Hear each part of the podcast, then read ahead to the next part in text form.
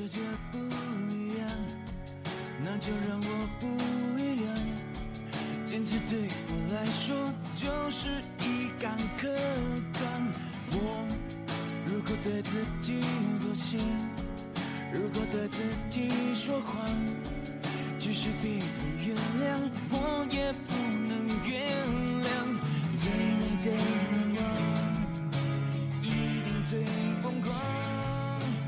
好，欢迎收听自由声场，我是静静。我是圆圆，最近又到求职季了嘛，反正到这个时间呢，肯定就是对吧？校招和社招基本上是同时启动了，就是乌泱乌泱的人就开始扎堆找工作嘛。正在这个节点上呢，我们看到了一个职场类的节目，叫《跃上高阶职场》。嗯，怎么说呢？刚刚开始静静让我看的时候，我觉得，嗯，这会跟那个什么令人心动的 offer 有什么区别？会不会不太好看？一看之后，嗯，果然是真香了。第一天我在网 上刷的时候，我本来只想看一期嘛，结果咔咔我就刷了五期，就是上下集的嘛，停不下来，刷到半夜两三点。然后刷完之后，我就开始思考了我自己的职场生涯，我就失眠了，我一直失眠到了五点。你是在反思自己吗？对啊，反思了一下自己过往的人生和职场上的那些呃很多很多事情，就像走马灯一样，在我的眼前就晃来晃去，我所以我就失眠了嘛。所以我嗯觉得这个话题确实是值得聊一聊。我也知道静静和小溪确实我们的嘉宾经历了很多，所以今天我们聊这个话题呢，肯定是我会觉得肯定有很多好的想法会聊得出来。呃，我们在这一期呢就会请到了一个资深嘉宾，就是小溪。呃，先在他自我介绍之前呢，我先简单的介绍一下他吧。他就是一个在社招过程当中转过行，而且每次求职都会面试几十家公司的静静的朋友小西。大家好，我是小西，我是三十岁还能换行业、成功转型的求职老油条。我也看了那个《跃上高阶职场》，我觉得就是对我们这个已经三十加的职场人士还是挺有启发的。啊，对，我也觉得是因为小溪他一说自己是老油条，我就突然想知道他得有多老、多油、多条，所以，所以我也希望小溪可以跟我们分享多一些的经验啊。因为我是知道的，小溪同学他是在前一段时间刚刚入职的一家新公司嘛，所以我就想特别问你一句，呃，作为一个刚刚经历过求职过程的人，在工作三到五年之后再去求职，跟应届生毕业的时候去求职，最大的区别是啥呢？那你会觉得到底是校招的时候对你而言更难，还是说社招对你而言更难呢？嗯，先说一下，就是其实我跳槽的经验不多，其实就跳了两次。嗯，可能比起那些经常跳槽的人来说，还是经验这个这方面经验还没有那么多。就我而言的话，社招比校招是容易比较多的。首先是嗯这个竞竞争压力方面，就校招的明显会大很多。就不说现在的这个年份了，就是这两年，呃，毕业生特别多。就说我那会儿，呃，我那会儿毕业的时候，因为我本科是一个二二本非二幺幺九八五的一个学校，而且就是对于校招生来说，学历是一个非常重要的敲门砖。就是每年那毕业生特别多，然后 HR 一般都会通过一些筛选条件在网站上筛选面试者，那可能就是本科的学校、研究生的学校就会成为一个很重要的筛选条件。包括就很多国企，我基本上很多国企投简历投不进去，就是可能二就是本科这个二本的学校也是受比较大的影响。就如果是双九八五或者双二幺幺，可能会稍微好很多。但但是嗯，社招就不一样了，就社招会更看重你的工作背景和和工作能力。嗯，就是说之前，呃呃，有一些基金公司，如果是校招的话，我基本上是进不去他们的简历库，可能都进不去。但是但是在这次找工作的时候也，呃拿到了一些面试的邀请吧，就是不说最后有没有进去了，就跟我一起竞争的人，可能最多几十个，大不了了。但是如果是我遇到这样的校招的话，就是可能是上千个竞争者。你说？但是小溪，你知道吗？就是你刚刚是说我们校招的时候不是特别看学历吗？因为嗯。你说你是二本学生嘛，本科的时候，嗯我本科的嗯。时候也是二本学生，但是嗯。我在我前一段时间找新工作的时候，因为我也已经工作五年以上了嘛，嗯。然后我把我的那个自我介绍发过去的时候，他突然跟我来了一句话，他说不好意思呀，我们这边就只收第一学历，也必须是二幺幺或九八五的学生。就是嗯，我也遇到过，就是最近有嗯还有人问我，就是说我那个学校的名字，这是一个一本吗？统招本科吗对就是统招本科，就经常会问我，我就说是我就说是一个二本非二幺幺非九八五，就是这也是没没有办法，就是改变这个出身了。对呀，是呀，就是你看，我们都知道我们都呃，我们这是毕工作第几年对了？都毕业多少年了还要再看你以前的那个学校出身，尤其是第一次考大学的那个学校出身，所以那个确确实是很重要的。说学学历是敲门砖，我是非常同意这一点的。你看，他就唉已经影响到我，难难道要影响到十年以后吧？我觉得应该也不至于吧。我我以为只有校招的时候会看的比较重，呃，其实我嗯第一次找工作的时候，就是从之前一个视频网站出来的时候，那会儿其实还没有，呃，我我当时感受的没有这么影响影响大，就是当时问的人没那么多，但这次找工作的时候就问的人会更多一点，就是会会问这个情况，然后可能就还呃再问你呃现在年龄、生育状况，就是现在问的多的这个问题问的特别多，就基本上每一场面试都会问嗯到这个问嗯题。然后刚刚说到第一点就是一个竞争压力，我觉得这个是明显感受到的。然后第二个的话就是，呃，自我认知的程度不一样了。就是，呃，说实话，当时在我毕业之前，其实是没有真正了解过职场的。我当时做记者就单打独斗了，你自己接了个稿子自己去写，然后还有要不就是去电视台帮忙做一些节目，嗯，主要是一些执行的活儿。但是当时就指定你什么任务，你去做什么任务。不太需要去考虑职场上一些工作分配啊，或者是职场上的人际关系，所以我嗯没有当时是没有太想清楚自己适合做什么，就觉得哎这个也喜欢做，那个也喜欢做，那如果是给的薪水还够的话，我就愿意去尝试。就很多工作其实是海投，通过海投的方式，就没有也没有针对性的，我特别想去一家公司，我为了针对它去写简历，就基本上都是海投，失败率也比较高。就当时。嗯，不懂职场，而且是没有工作经验，就很容易被面试官就给你下判断，说你不适合做这个啊，或者是，而且你当时收到这种反馈的话，会陷入一个自我贬低，就觉得自己是不是不行，不适合干这行什么的。所以，就是现在想来，其实是没有必要这么逼自己。但是，工作了三五年之后的话，就会更了解自己，而且自己知道自己想要的是什么，然后再去投的话，命中率会高一些，而且。呃，针对可能相关的几个岗位，呃，我也会去准备写写好几份简历，根根据公司出的一个岗位需求去写简历。我大概会写三份吧，就是可能有些岗位叫这个名称，有些岗位叫另个另外一个名称，就是侧重点不一样，会改一下。而且自己也会比较自信。其实有些面试官可能他面试你的时候，他可能他的知识面还没有你深。他可能不是专精，嗯、呃，对，专门工艺方面的，可能你说的，他就会觉得说的很有道理。这样的话，也是这样的自信也会去给你更好的、更多的筹码，去争取更好的职位，还有更高的工资。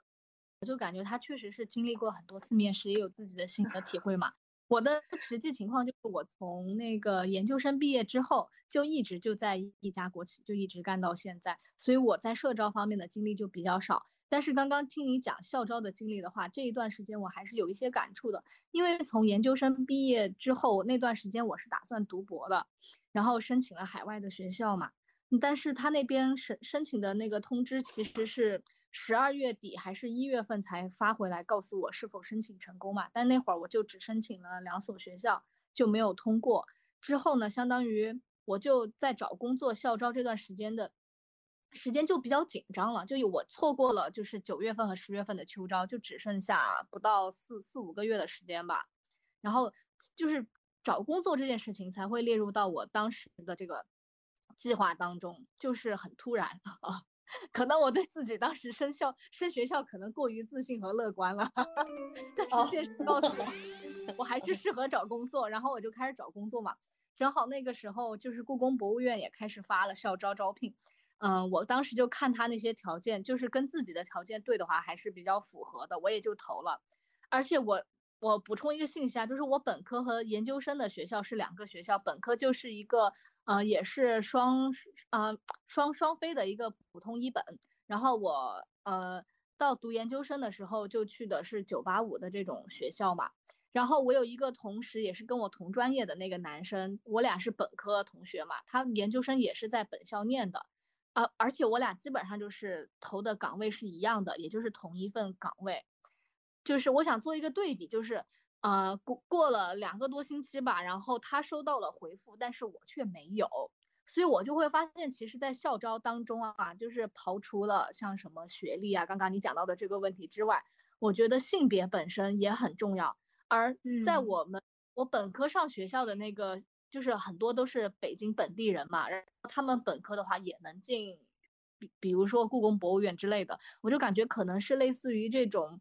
呃，事业单位性质的，可能就会对本地生源啊，或者是对男生啊有一些隐性的这种偏，就是优惠吧，啊，我就会感觉很明显的，我就说，嗯，怎么我感觉我读了三年，好不容易去了一个好的学校，结果我连面试都没有啊，就是连就是筛选。的那个简历都没有筛过，但是他也是筛过了，然后他去参加了那个笔试，当然他是卡在面试环节吧，我那个呃男生同学，所以我就感觉校。招给我的体验就是这样的，看看各种各样隐形的呃因素吧。有有一些公司它是有呃招本地人的任务，本地员工的任务的，就是所以他必须得招一些呃北京人，所以北京人也是在这方面是比较吃香的。对对，因为他们这些单位确实是因为要承担一定的社会责任的，还要解决本地人的就业的，嗯，他必须要有这样的责任。因为我我曾经也投过类似的，呃，同样性质的一些简历，因为他在他们的招聘信息上就会直接写说啊，我京沪的招几个人，然后外地的招几个人，你永远会看到招京沪的，他就是比招外地人要多，嗯，虽然人少，但是你你一看就能看出来是是好几倍的这个比例在招的。呃，我觉得这个是校招的时候，因为因为我曾经也是啊，毕业之后先在一家国企工作嘛，之后我在国企工作了几年之后，我就要到市场上，到民营企业上去找工作了。但是我会突然发现，在社招的时候，像圆圆刚刚说的那些东西，貌似是有一点点失灵的。比如说你是不是本地人啊？它占到的比例真的已经很小了。大家很看重的是什么呢？就是你的能力是怎么样的。你有没有人帮你内推呀？就是说你有没有认识的人呀？还有就是你跟你的面试官是不是合得来呀？也就是说我们的运气问题，包括跟你竞争的人有多少，这些问题都会变得很重要。那到底是哪儿的人，其实倒是没有那么重要了，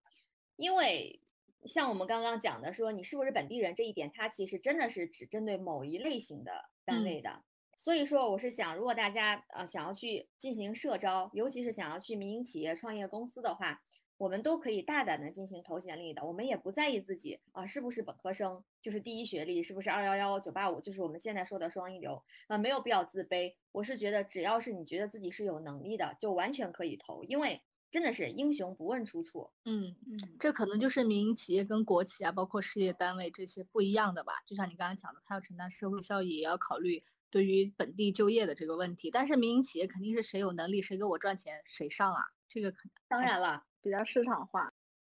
就是你行你就上，You can you up，如果你不行你就别来，对，如果你不行就把你淘汰。嗯，但是认识人真的很重要的，内推确实是比自己投简历要稍微好一些的。对呀，你至少能够让简历能够让 HR 看到吧，嗯，如果你都看不到。多份简历都都不被看到，那真的就是卡在第一关。你投一次之后，他如果没有让你去面试，就半年之内你就不能再投他们公司了。有一些公司是这样的，嗯，是这样的。也因为私底下的时候，小西说过，他其实每次求职都要花费三到四个月的时间。我也想问一下，就是你在花费这么多时间的原因具体是什么？嗯。其实其实也不是说这三到四个月都一直在找工作的状状态吧，就是如果说有我在一个岗位，我觉得得不到成长了，我就会处于一个开放的状态，那可能就会去呃更新一下自己的简历，有好的机会我就去试一试，但是没有的话，我就在这边耐心等待就就行。嗯，因为就是我跳槽也不多嘛，嗯，每次其实还是比较慎重的。我如果要离开一家公司，我会跟。就是跟同事聊一下，或者是就跟我身边的同学，嗯，或者是之前的前辈吧聊一下，就是我到底要不要继续留在这家公司。反正就每次，嗯，每次跳槽我还是挺纠结的，就是我自己性格的原因也有也有这样，就是一个，嗯，我觉得求职准备这么久的话，呃，一个是我自己个人的性格原因，就是在大的这种大的决定面前，我就比较犹豫。包括我之前填志愿的时候，呃，我也是非常犹豫，就选学校、选专业的时候，就是畏惧做决定，因为不确定这个决定到底是对是错，而且就是对我自己是是对是错。就我第一段工作，第一我就说一下，第一段工作是在一个视频网站，当时促使我找工作的时候是，我们有一个同事要走了。他也是我呃同一个研究生学校的同学，然后我当时就想他他都走了，我是不是也要也要看一看？但是没有付出行动，就真正 付出行动的时候，可能是在两年之后。但是在两年之后我要找的时候，我发现我怀孕了。那怀孕了你肯定不能找，我说是还不如在这个公司待完生完之后再再走嘛。就是当时当时面面试了挺多家的，嗯，就是生完之后吧，就是面试了面试了挺多家。嗯，各种就是一些小的小的那种制作公司也去面试过，然后大的互联网都去面试过，就各种各种公司都试了一试。我记得，而且我还不局限于北京吧，当时我还面过深圳的公司，我记得就是也是为了多一点，嗯，但是我也不一定会去，但他给了我一次机会，我就想着那我就。抱着多增加一些面 试对面试经验的一个一个想法，我就去面了。这是第一点啊，就一个是我为了积累一些面试的经验吧，当时。然后第二点的话，就是我会嗯想多拿几个 offer 比较一下，就是如果我只拿一个 offer，我就会担心，如果如果这一家放我鸽子怎么办？就是或者是我去了以后落差很大怎么办？就我一点退路都没有了，我就倾向于说，至少我拿两个 offer，这样的话。嗯，做两手准备，我也能比较一下自己更喜欢什么，就基本上就这两个原因。你是什么星座呀？啊，我是双鱼座。啊，是吗？跟晨晨气质还是有点像的哈，温温柔柔。对。嗯，我又说两手准备，莫不是天蝎座？啊，那既然说到静静啊，我也想问静静，我知道静静前段时间就是在找工作嘛，而且之前其实也有找工作的经验，但是呢，两次状态其实是不太一样的，就好像在我印象当中，感觉以前跳槽就会很快，就是嗖嗖的那种感觉，在我印象当中。对，我是觉得不是，不是我的状态不太一样，我觉得我个人的状态都是很正常的，嗯，因为我每次在跳槽的时候，其实我的状态都是松松的状态，嗯，我。我跳槽，或者说我在 gap 的时候，我我是完全没有焦虑的这种感觉的。但是我是觉得我这以前的求职和现在的求职有一个最大的区别，就是求职长短的区别。而且我知道，其实这个求职时间的长短也不是我个人能够决定的吧，对吧？它肯定会有一些特殊因素，是吧？嗯嗯。那如果是想问我说我以前要跳槽哦，会跳得很快，就是找工作很快的原因，我是觉得最大的原因就是因为我运气比较好。然后再有一个，我是觉得，就说的玄乎一点，我会感觉我这个人是不是贵人运会比较好一些？就是我永远都是呃，都是可以在跳槽的时候会遇到一些人，就是我感觉这个公司或者是这个岗位我是有一点点够不上，但是，嗯，我的面试官啊，也就是呃决定录用是不是要我的那些人，好像他们是能够比我自己要更能发现自己身上的闪光点和潜力的。啊，当我遇到这样的人的时候，其实那真的是一个莫大的运气了。就是等于说，其实我们在工作的时候，你说谁不想跟一个能够欣赏自己的领导工作呢？对吧？所以我是觉得，正好我在以前求职的时候都遇到了这样的一个人，甚至甚至我有有有一次最夸张的，啊，我是在啊求职的时候，那一次是我转行，就是我从国企第一次到市场上转行的时候，那个时间段，说实话是真的很难的。因为我在国企的时候，并没有在同一个岗位上有深耕的经验，但是，呃，我去了那个公司，其实那个公司也是一个很不错的公司了。我也是，我也是抱着一种碰碰运气的心态去找。后来那个等我被录取了之后入职，然后那个领导跟我谈话的时候对我说：“他说你知道吗？哦，我们这个岗位发出去之后，你是第一个被叫过来面试的人。”然后面试的时候啊，你是第一个被叫过来的人，同时你面试完了之后，我也是第一个，就是第一决定就把你录取的人。其实他也是在，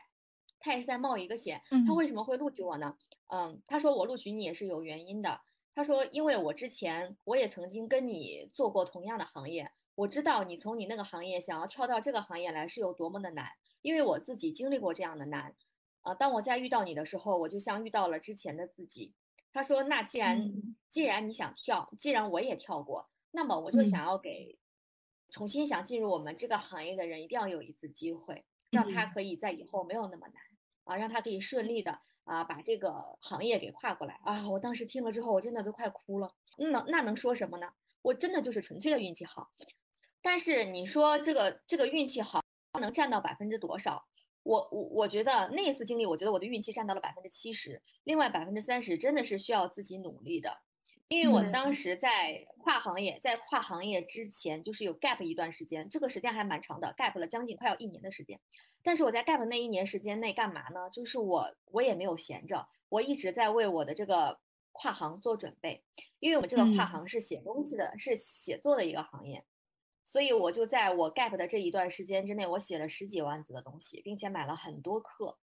然后看了嗯。很多专业的书籍啊、去学习它的理论，然后再去再去对照他们这些理论，去看一些好的作品，然后自己再去实战。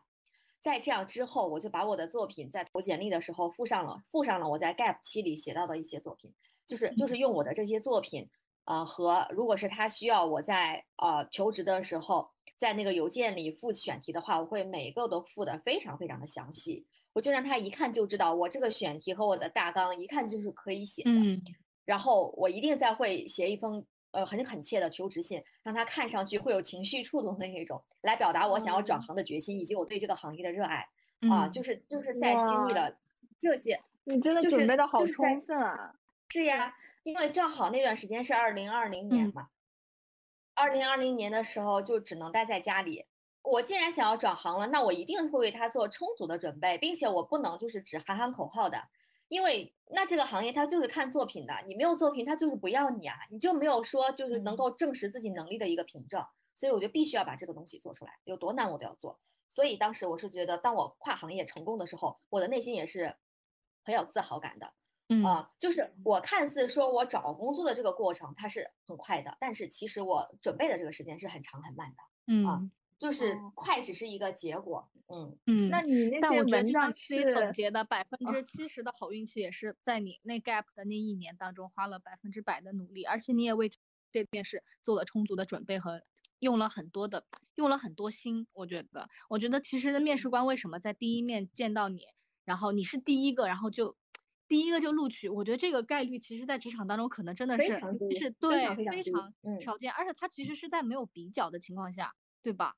嗯对嗯是的，嗯。而且当时我都没有见他，他就直接嗯。在那个电话里，因为他看到我写了那个求职信和我写的下面的好几个选题，然后嗯他让写选题的时候，他好像让写了三个还是四个来着，然后我嗯。还写了三四个不同方向和不同，可能加上互动啊，然后加上一些不同形式的选题，就是我嗯都是经过精心思考才把这个选题做出去的。同类型的嗯选题我是不会做的，对，所以他嗯就说，他就说他看到我写的那封求职信，他也挺感动的，然后看到嗯那些选题也是经过精心设计的。所以嗯他在给我打电话，就是先打电话啊、了解了一下情况，就等于说电话面试。嗯面试完了之后，他说那不行，他说你还得到我们就是要见面再进行面试，因为还是两个两个省啊，还是不啊同省。对，然后他就他说那你得再过来，他说但是我可以跟你讲的就是，呃，我觉得我们合作的几率还是很大的。他说但是我还是建议你过来一下，然后我们互相再看一看。嗯啊我觉得肯定是，如果他想要你的话，如果不想要你，肯定就不会让你从大老远的跨省，对吧？要过来，肯定不会。可对能，是通过电 话面试，非常友好的，让你感觉面子没有受损的情况下，就友好的去结束了这个谈话，也就完了。我遇啊到过一次让我大老远跑过去的，就是当时校嗯、算是校招的时候吧，我从从北京，我当时面试的是浙江大学的电视台的一个摄像还是，反正就是偏摄像类的岗塞，位。你一个女生面试摄像哎，你可太那牛了。可是前期啊，我从北京跑，专门就是好像也有个笔试还是什么的，就是线上的，然后我专门从北京 跑到浙江去，然后还拿着东西拍，我忘了忘了具体过程忘了，然后就是最后没要哦我，要了一个男生，有好几个好几个人去了吧，就是专程跑过去了。但摄是唯像的话，一其实说话，男生是非常占优势的。嗯，前期嘛，肯定是设备之类的，你想想，而且他可能也是对，也是一个稍微综合一点的岗位吧，就是除了摄像，他也要编导之类的。我就就是把摄像没编导看然后你要再的那么干摄像重。嗯，对对对，那我也想问静静，那这次相对比较慢的原因是什么呢？哎，哦其实当然就你说，我觉得大家都有同感。对对对对对对，有一个共同的原因在这里就不说了，大家就是不约而同。对对，就是这个嗯原因。呃，因为这一次确实是，嗯，找工作不仅仅是我找的慢了，其实周边大家都还找的挺慢的。因为我也嗯会经常嗯刷一些职场类的社区啊，去看看大家的发言，嗯、好像大家都是这个样子的。嗯，因为嗯我这个人其实本来就不是一个在找工作的时候容易焦虑的人。当我当我看到哦，大家都是这种普遍现象，其实对我而言也是一种在比较当中寻求一种自我安慰吧。虽然可能这种嗯自我安慰也有一点骗人，毕竟也真的有人很快就找到工作了，就是纯凭能力嗯找到了工作，这就说明我还没有达到那个 top 的级别。我觉得第二个、第二个找的慢的原因就是自己会比以前要作一点吧，就是就是用大俗话来说是作一点。如果是我们用正常的话语去交谈，会觉得我是觉得，嗯，因为我说过，我以前在国企的时候是没有没有在一个岗位上进行深耕过的，但是我觉得我进了市场之后，我会觉得自己是有一定的核心竞争力在了。嗯哦，我的这个核心竞争力，它其实就是我自己的底气。嗯，这个底气它是一个很奇怪的东西，在我没有的时候，我就永远会感到自卑，不敢去提自己的要求。但是，一旦自己有了之后，那个自信的劲儿马上就上来了，我就感觉，嗯，有一些公司我还是可以挑一挑的。于是，嗯我就在这一次的时候，我会给自己设定一个明确的界限，就是我有一些原则是不可以进行妥协的。比如说，这个职位它的薪水很高，但是它的工作方向不是我喜欢和我想去尝试挑战的，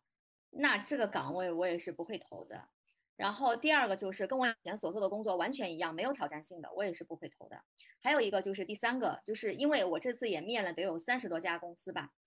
有十几家公司会告诉你说，哦，那我们面试完之后还是会有笔试的。嗯那这个笔试的话，你就给我写，要我给他们写东西。这个写的东西真的是写的五花八门儿的，但是他也不说啊，我给你，嗯，你你给我写了这个东西，我就会给你一些稿费，或者是给你一些钱，不提的。我就对于这样的一种招聘的现象，我是觉得我写大纲给你是没有问题的，但是你如果是直接去要方案，我觉得这个属实是 有一点过分了。嗯，所以我只要遇到这样的，甚至会有的就是上来都连电话都不打，就直接加你的微信说先出个方案，或者是先写点儿东西，那这些我绝对会是一概不理的。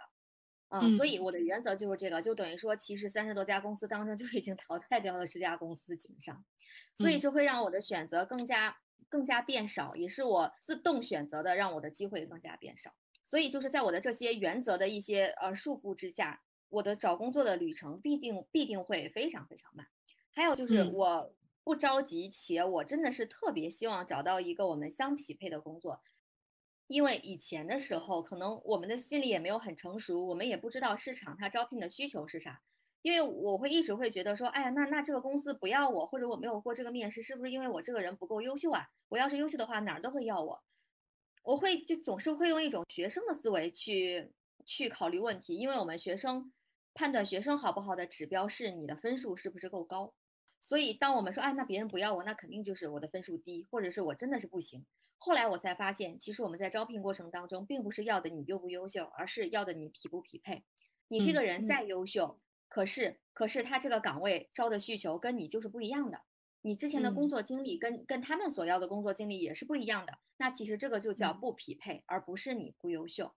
甚至嗯会有一些公司，他会直接的告诉我说，他说，哎呀，对不起，啊、我们这一次想招的就是一个 junior 的这样的一个岗位。他说的感觉，他嗯就会告诉我说，哦，你现在已经不是 junior 了，你你你就不太匹配我们这个岗位了。所嗯以说，这个匹配的意思就是说，有可能是你的能力还匹配不上公司的需求，也有可能是你的能力已经超越了公司的需求，这两个都叫不匹配。所以我嗯会是觉得，我在这个匹配上也会考虑很多的因素。就整体下来，我会觉得这一次真的是找的慢了很多，就是一个嗯是客观原因，一个是主观原因。但是我是觉得不要着急吧，啊，当然在有钱的，就是自己还有钱的前提之下，我觉得甚至比如说，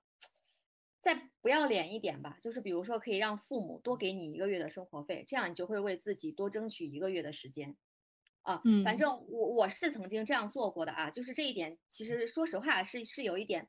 就是让别人觉得你这个人脸皮挺厚的。但是我是觉得，宁愿找到多一个月时间找到一个匹配的岗位，也不要说我随便找了一份工作，然后两三个月再去辞职，再去跳槽。这样的话，对无论是对简历而言，还是对别别人判断你的忠诚度方面，还是对自己长远发展方面，都是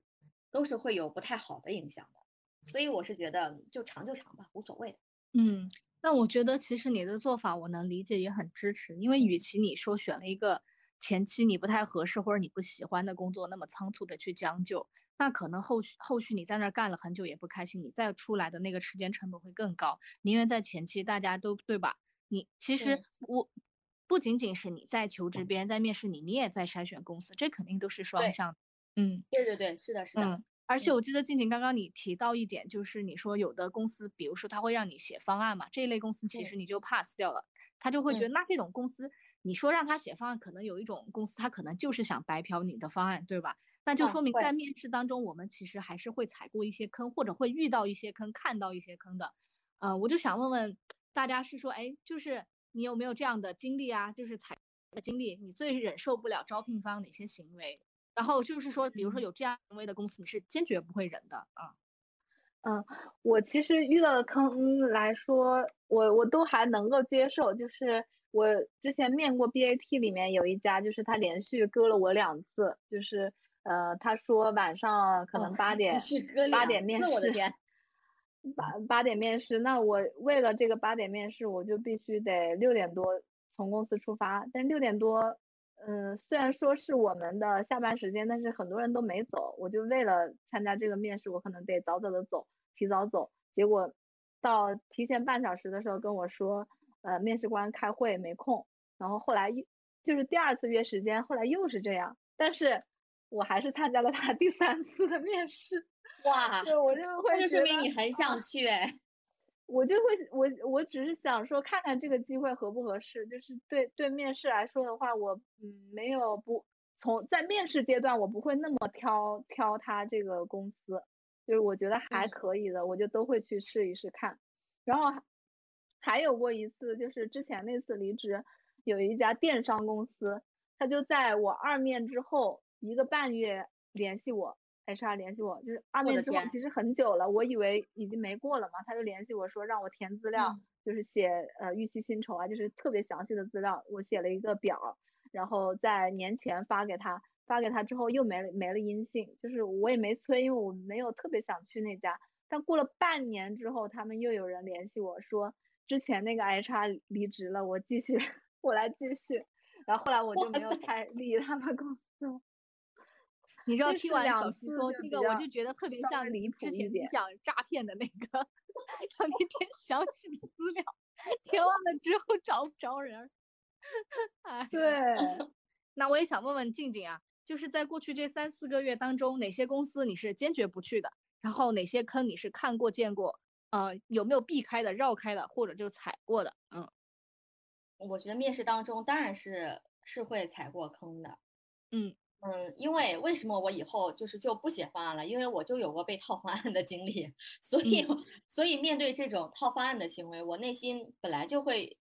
给我给我自己敲响一个警钟，我会对这件事情很警惕，我会觉得我是不是在做无用功？因为我说实话啊，现在我们看到的一些招聘信息，它虽然都贴在了一些软件上面。但是其实我们是判断不出来他们是真的招人还是并没有在招人的。还有一种情况就是他这个人已经招完了，招完了人之后呢，然后他们的 HR 忘了把这个岗位给他下下来，所以他就一直会漂浮在他们那个页面之上。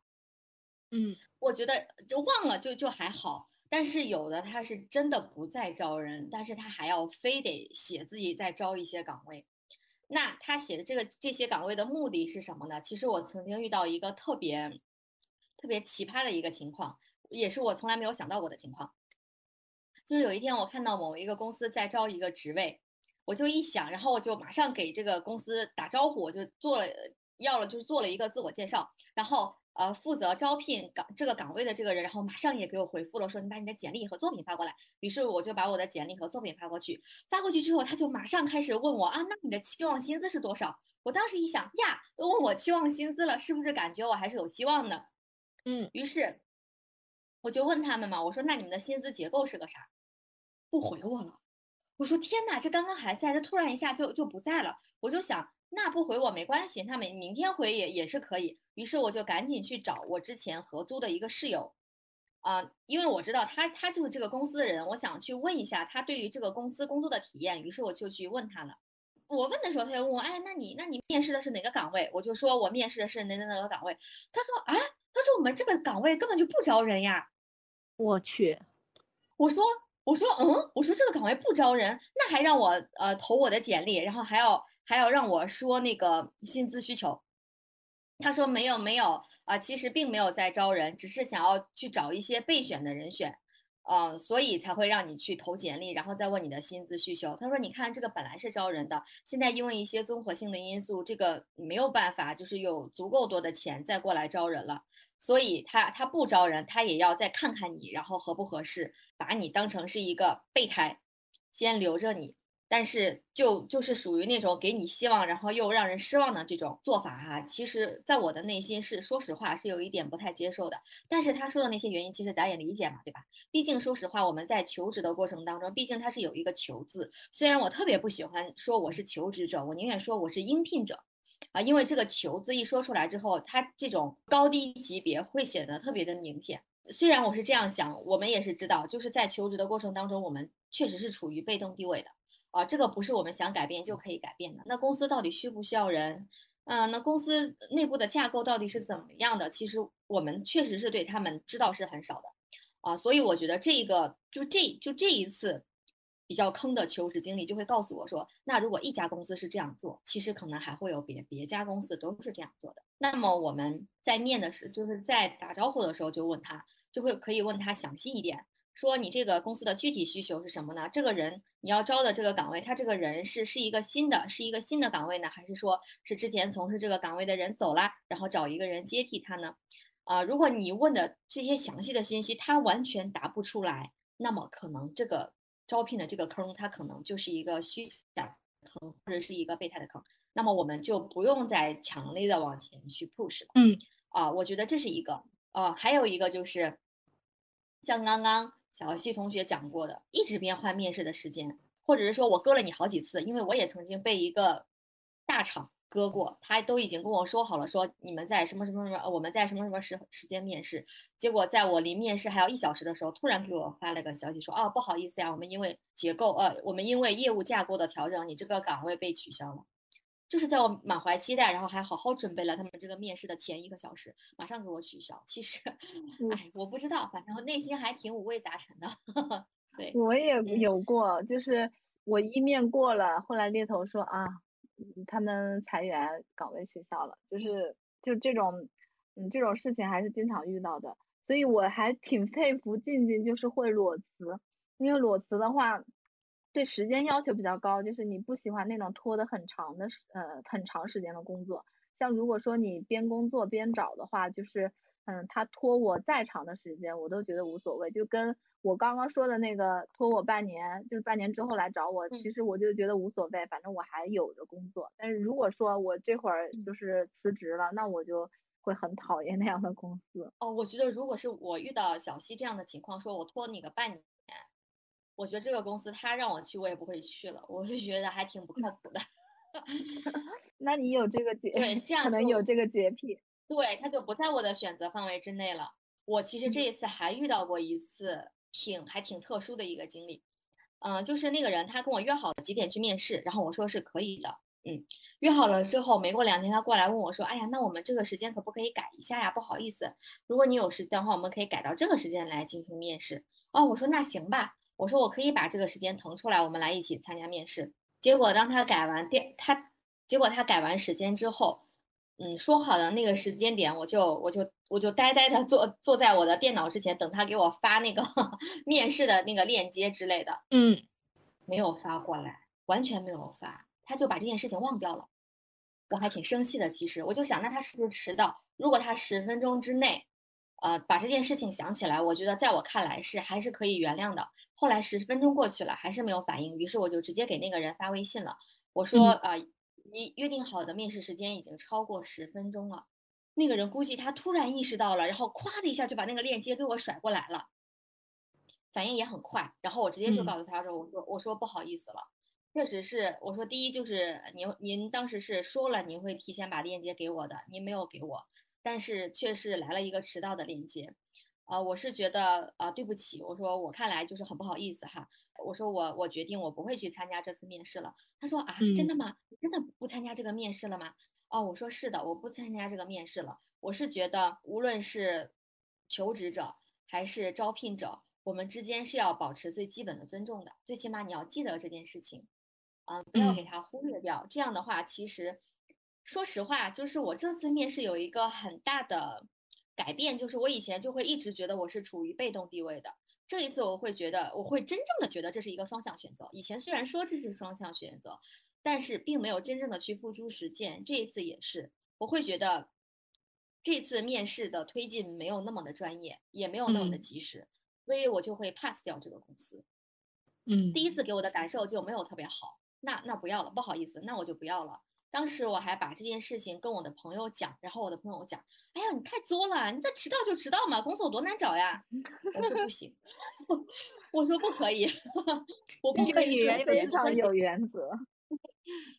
对我就会觉得，如果是如果是你你都迟到了，然后我提醒我还提醒了你，然后你又给我了，你又给我了那个链接，然后我再去参加面试，我就会觉得我是明显的会处于一个心理上的很低的一个位置的，很容易就被拿捏掉，感觉对，他会觉得你就是拿捏我，他就会发现我很需要你这份工作。对我是觉得，在这个第一步的时候就已经没有那么的公平，没有那么的容易维持平衡了。那这个公司真的我就不要去了。嗯，我而甚至且我会觉得他会把这嗯种招数用在谈判，跟你谈薪资，他会觉得你看什么你能能能接受，他就会往下了给你。嗯是的，他就会刻意的压你的薪资，会觉得啊，你这个嗯人是不是不值钱，或者你真的找不到工作了，是不是没有不不是很优秀之类的。所以我会我会杜绝，我就从第一步就杜绝以后的各种情况，那我就不参加了，对不起。嗯嗯嗯，其实还有一点就是像像小西刚刚说的说啊，她又怀孕了或者怎么样的，因为她刚刚并没有讲到说，呃，我们在招聘过程当中会不会对怀孕的人或者是有孩子的人，呃，会有一种另眼相看的这一种行为出现。其实，在我找工作的过程当中，哪怕不是我在就前一段找工作的过程当中，我也会遇到这样的情况的，就是他会嫌你年纪会比较大了，因为我我上一次找工作的时候是我二十八岁还是二十九岁，我忘记了，就是马上三十岁的这个时间段。他是一个七零后的七零后的中年男人，但是也很奇怪，就是这种问题，我们年轻一点的九零的，如果他的面试官是一个九零后的话，他是从来不会问我这种问题的。比如说你是不是有对象啊？然后你这个年龄怎么怎样怎么样？没有，就是我唯我唯二面过的问我这个情况呢，就是两个四十多岁的中年男人，我觉得他他们可能是看透了生活的真谛了吧，所以他问这样的问题，就会觉得，哎呀，那你都都要快三十岁了，有没有年龄焦虑啊？我说我没有年龄焦虑啊。他说不是都说女性在快十快三十岁的时候都会有年龄焦虑的吗？那你为什么会没有年龄焦虑呢？哇！我当时听完这句话的之后，我真的想抬抬屁股我就走人了。我说是谁告诉你的？我当时内心 OS 就是是谁告诉你的？每一个女性都会在呃快要三十岁的时候面临年龄焦虑这件呃焦虑这件事情。我真的就是没有年龄焦虑，你就不嗯要先给我预设说你你就是有一个年龄焦虑的人，然后你过来面试。那你既然觉得我是有年龄焦虑，那你干嘛要让我过来面试呢？因为他想问你的这个焦虑的问题你是怎么看的？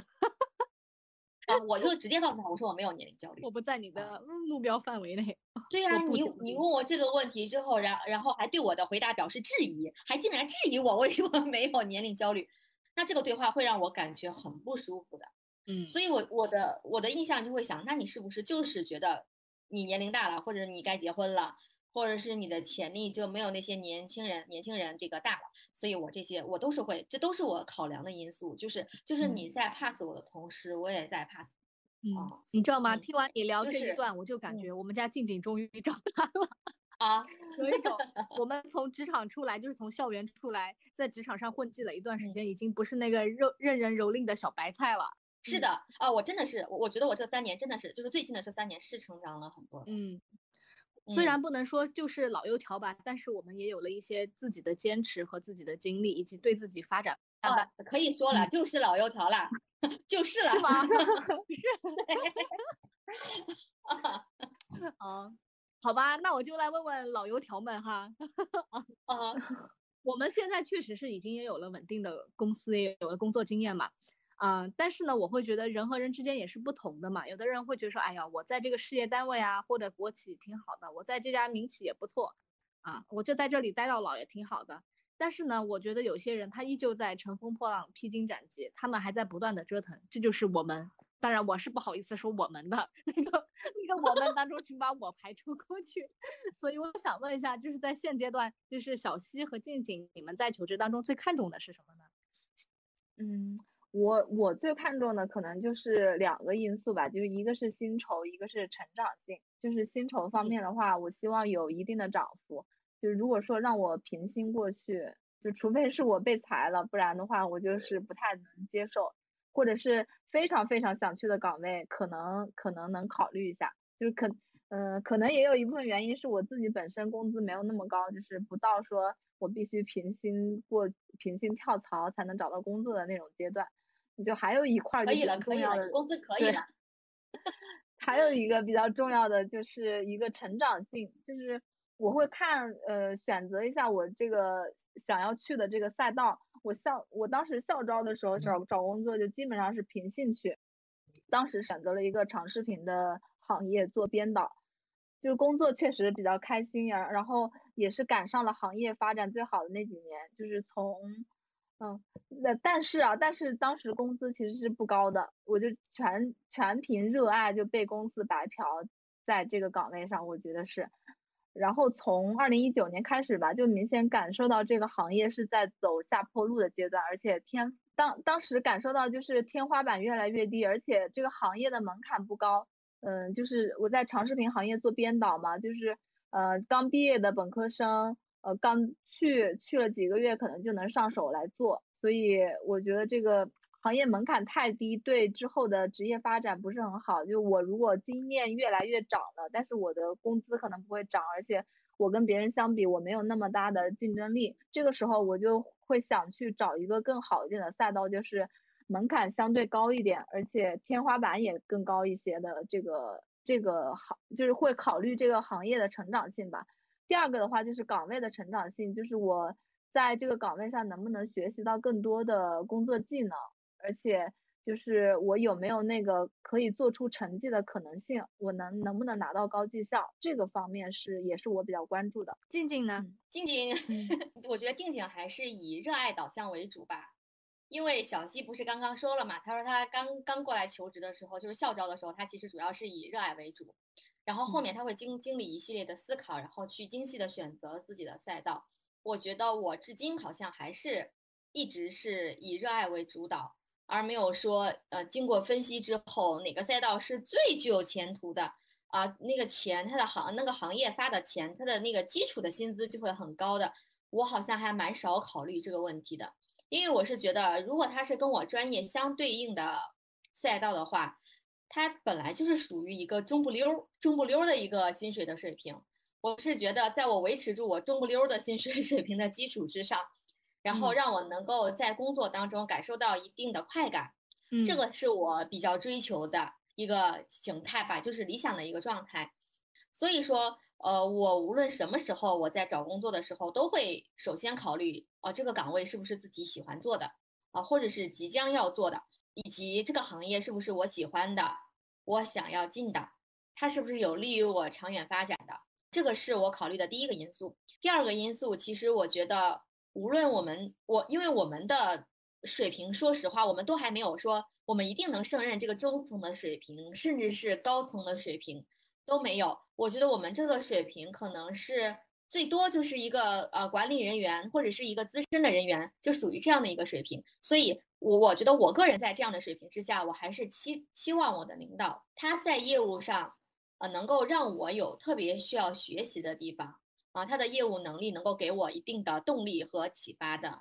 所以我会觉得，嗯，我在选选岗位的同时，我还会看我的面试官，因为面试官问问题的专业性和细致度，其实可以反推到他对于这个行业的理解啊，整个的业务技能和能力的。还有一个就是钱，钱要给够，因为之前感觉我们一直是处于极其被动的地位，所以我们都不敢去跟公司谈钱。但是在这几年之后，当我们的呃技能得到了提升，自信心也得到提升的时候，我觉得谈钱这件事情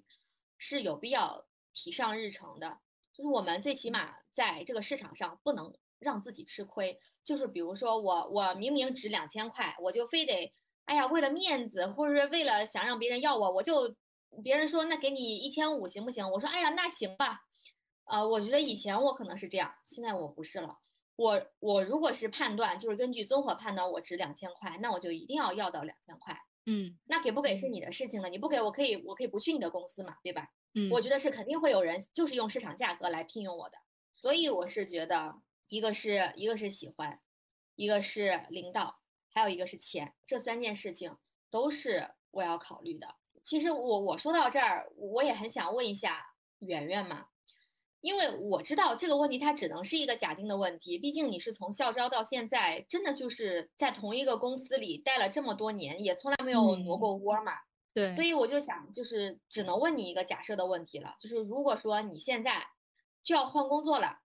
那你在换的时候，你会最看重哪些因素呢？其实大家无论是小溪还是静静，之前都在自己的案例当中说，大家都是很看重成长性的。我觉得对于打工人来说，这肯定就是你的核心竞争力和核心要素嘛。你只有自己的专业能力足够过硬，你才能够继续，别人才会继续去。雇佣你，对吧？你才有资本说，我把我的能力拿出来，我可以不依托平台，我去哪我都可以去吃饭，我才拥有我真正的最底气的那个核心的东西。但是后来，其实我又在想，我自己也提了，说我在找工作中，除了成长性之外，我其实还是会考虑，就是在这份工作当中，我能不能得到价值感。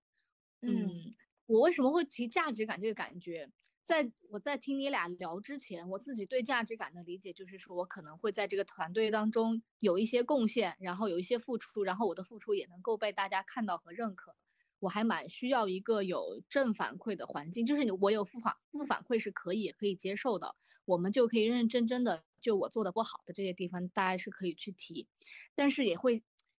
不知道是不是有点理想化，我也会希望说我的努力啊，包括啊，就做的好的地方也可以会被肯定。所以这种价值感和一种良好的这种工作氛围，在我看来会比较重要。但是后来听完你俩说了之后，我说我为什么会在意那么多别人的看法，或者是团队当中给出的意见？可能也是我这几年一直没有在一个市场的环境当中去真实去体感到市场当中到底是一个什么样的。因为在国企当中，说实话，它的 KPI 包括那种没有那么多的严肃，甚至很多时间在我看来已经是。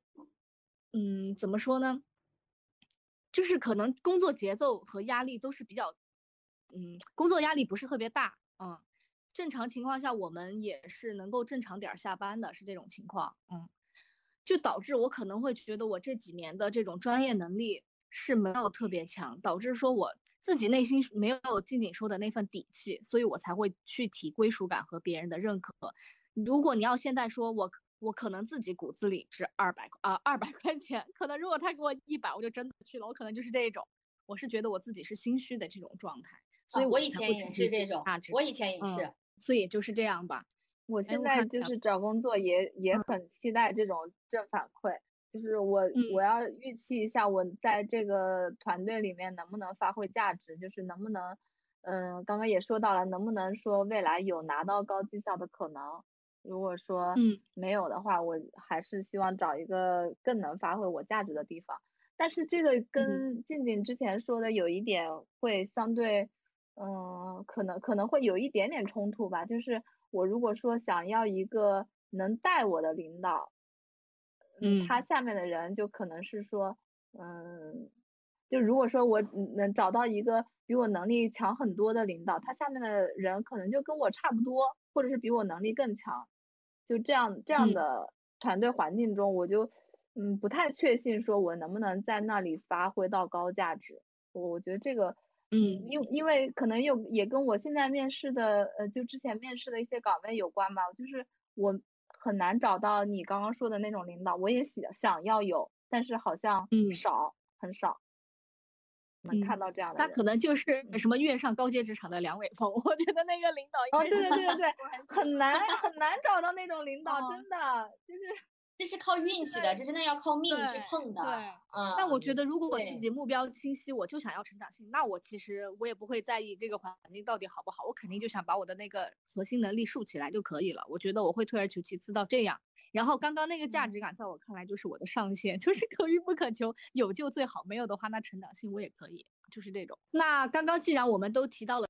价值被看到、被认可嘛，我们就不得不提到领导，对吧？因为我觉得我们的所有的考评和评价肯定都是由我们的上级主管领导完成的嘛。那我们下一部分的内容就主要来聊一聊 leader 啊，我就想问小溪一个问题啊，就是你在以往的职场当中有没有遇到过说，哎，你认为特别好的领导？你觉得这个领导好在哪些地方？我第一段工作也换了三四个领导，然后第二段工作也是换了三四个领导，就是所以我遇到领导还是比较多。然后有一些就是只没有没有啥缘分，就可能就跟了两三个月。然后有一些相对长一些。就我自己喜欢的领导的话，总结起来就是铁打的小溪和流水的领导。对，就是确实是在互联网企业更换的好快，就是团队的组织架构更换的挺快的。我这是这也是我在校园里面没有预期到的，我以为会有一个领导可能干好几年。嗯，这个这种这种情况，嗯，反正目前这几年是比较难遇到了。就我就来主要说一下我我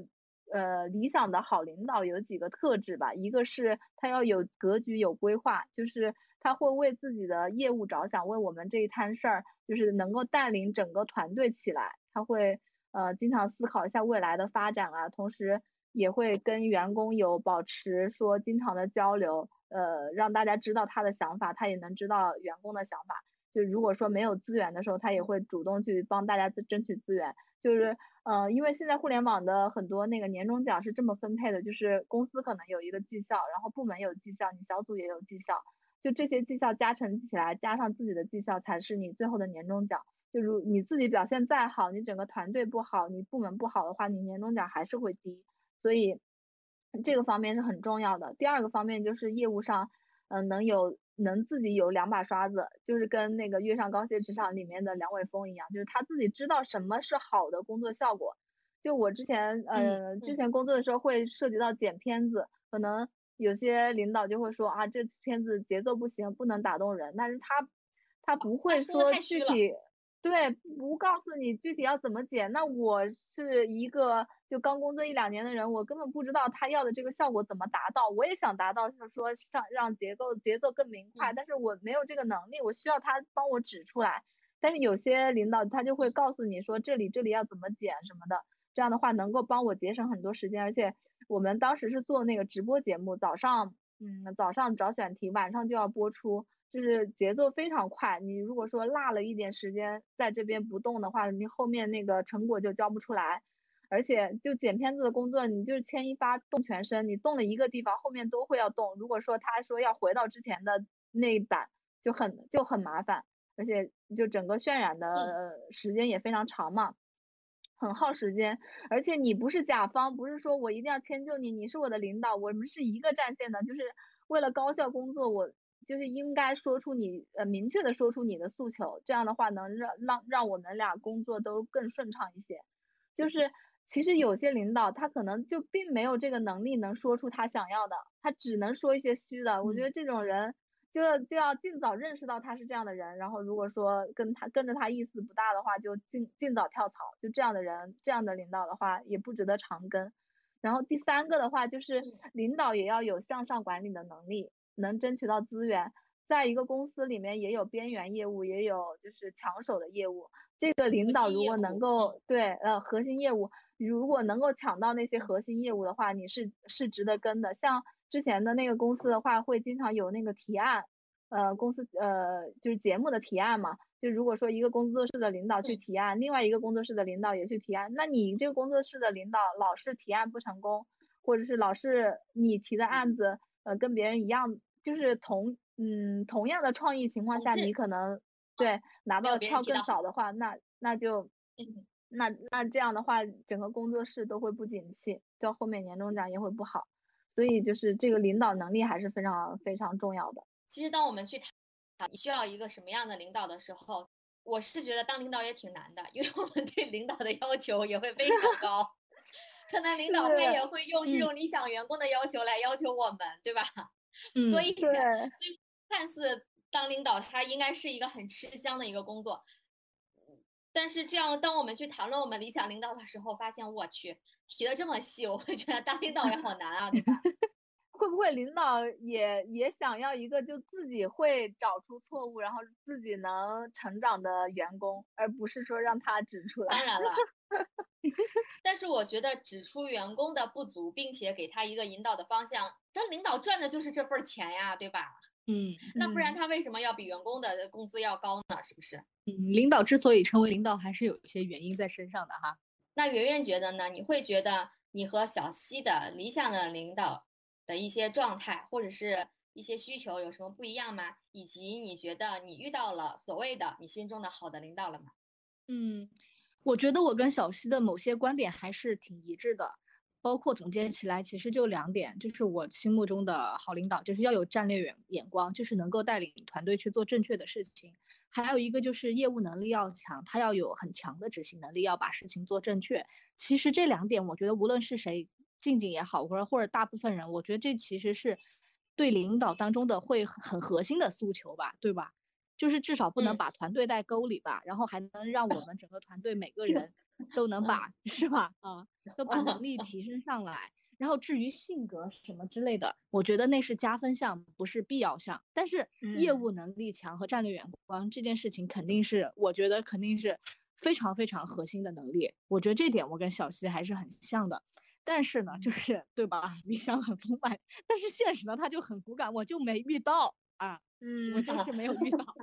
在实际工作当中，我遇到的就是一个优点和缺点一样都特别突出的领导，相信静静也 自己有感受哈，对吧？哦，对对对，毕竟我们曾经是同一个领导。对，就是他的缺点就是性格上的有一些，哎，就是会有一些嘛，但是他的优点也很突出，嗯，嗯就他身上有一点特质，我是很喜欢的，就是作为一个中嗯层领导，我能感受到得到他在整个公司当中去承受的压力，因为有一些公司高层可能就战略定下来。累的环节很多东西是在执行环节，就这件事情你有没有担当去把它做好？而且当 KPI 真的砸在你头上了，就是未来三年可能你做了这项决定之后，团团队可能要花三年很长的时间都要跟着你去干这个事，你有没有把握去能把它落实到位？我觉得中层可很多时候就不会像我们现在求职，只是为了找自己喜欢的方向啊、然后说这个公司我要或者这个岗位我不太喜欢了，我现在我撒手我就不管了。可能是在国企这种性质当中，有一些东西就是他必须要去承担，呃，你没有办法去逃避的。他在这点当中，我会觉得，嗯，他就是有这个勇气吧，或者是有他能够去接受他自己不喜欢的这个事情，反而也能把它做好。因为说实话，这个内容领域不是他擅长的，但是他会学会另辟蹊径，把他过往的经验用上去，然后把这个事情做做得还不差。嗯，我觉得这点对对于我来说是比较欣赏的。他能够把自己的需求和爱好能够延迟性的去满足，往把把他想真正去做的事情是能够往后去推，然后无论做什么事情，他都把。呃，他最逗的一点就是，无论做什么大大小小具体的事情，他其实都是在往他最深远的这个目标去推的。且不论这个目标到底合不合适，但是这种做法，我觉得对于每个人来说都是有启发的。包括静静想做内容，对吧？我无论是在哪个环境、哪个岗位当中，都都不会改变我想做内容的这个，呃，怎么说呢？这个最终的目的，我无论是做音视频方向，最对终这个方向，我是不会去变的。我无论在什么样的公司，我无论是在 Gap 期间，我自己去写十万十十多万字的那个作品，然后去换到了新媒体，然后现在再换。其实你一直都是在做内容啊。我觉得无论你跳到哪儿，你心中的方向，你的那个一直是没有变的。我觉得这这这就这就是我在你俩身上还是能够 get 到的一些共性的点。我觉得这个是。呃，我我不配，我不配跟他在我也在同我也，我我也没有静静那么坚持。我这其实嗯我就是嗯，我我自己的爱好相对是比较广泛，我可能就是这个，我真真的也很喜欢综艺节目的。我现在做的就嗯跟综艺节目的话，就会嗯、呃差距比较大，但是对现在这块儿领域也是比较喜欢的。就我嗯可能嗯就是爱好 相对比较广泛一点，而且